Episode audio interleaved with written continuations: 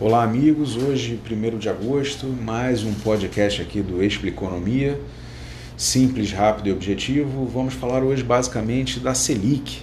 Ontem o Copom anunciou a redução da taxa básica de juros de 6,5%, que era o patamar que vinha desde março de 2018, para 6% ao ano, que é uma redução de 0,5% e isso dá início aí a um ciclo de, de queda da taxa Selic que vai durar até o final do ano e hoje o consenso de mercado aponta que isso vai chegar a 5,5%.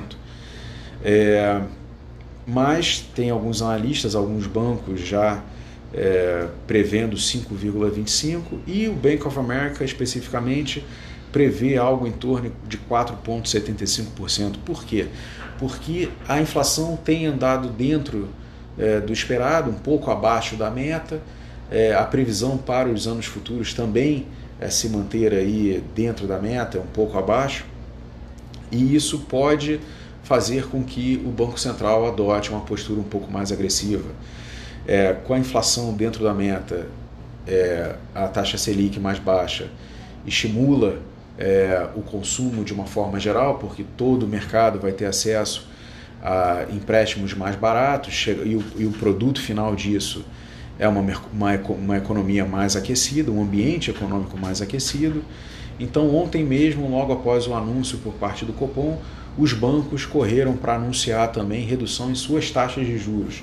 Então, no caso da Caixa Econômica Federal, a taxa de juros mais baixa que ela tinha era 2,99% ao mês e ela vai reduzir para 2,29% ao mês.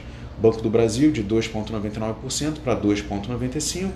Itaú falou que vai repassar integralmente os 0,5%, é, mas não falou efetivamente qual vai ser a taxa de juros praticada. E o Bradesco informou que a sua taxa mais baixa de 0,99% vai cair para 0,95% ao mês. Um sinal muito bom para a economia, de fato, traz um aquecimento maior aí para o ambiente econômico. E vamos ver aí para o final do ano em que patamar que a gente vai chegar, se a gente vai chegar a 5,5% ou a 4,75%, dando um, um, uma, uma aquecida maior aí na economia.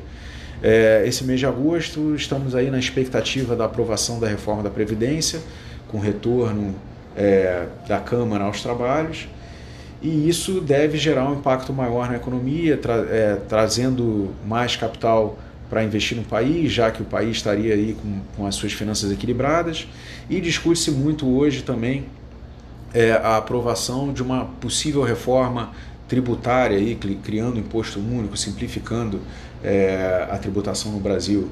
Também temos a MP 881, é, que deve ser votado em breve. Então tudo isso está gerando aí um ambiente econômico bastante favorável para o país e que um possível crescimento aí e expansão da economia.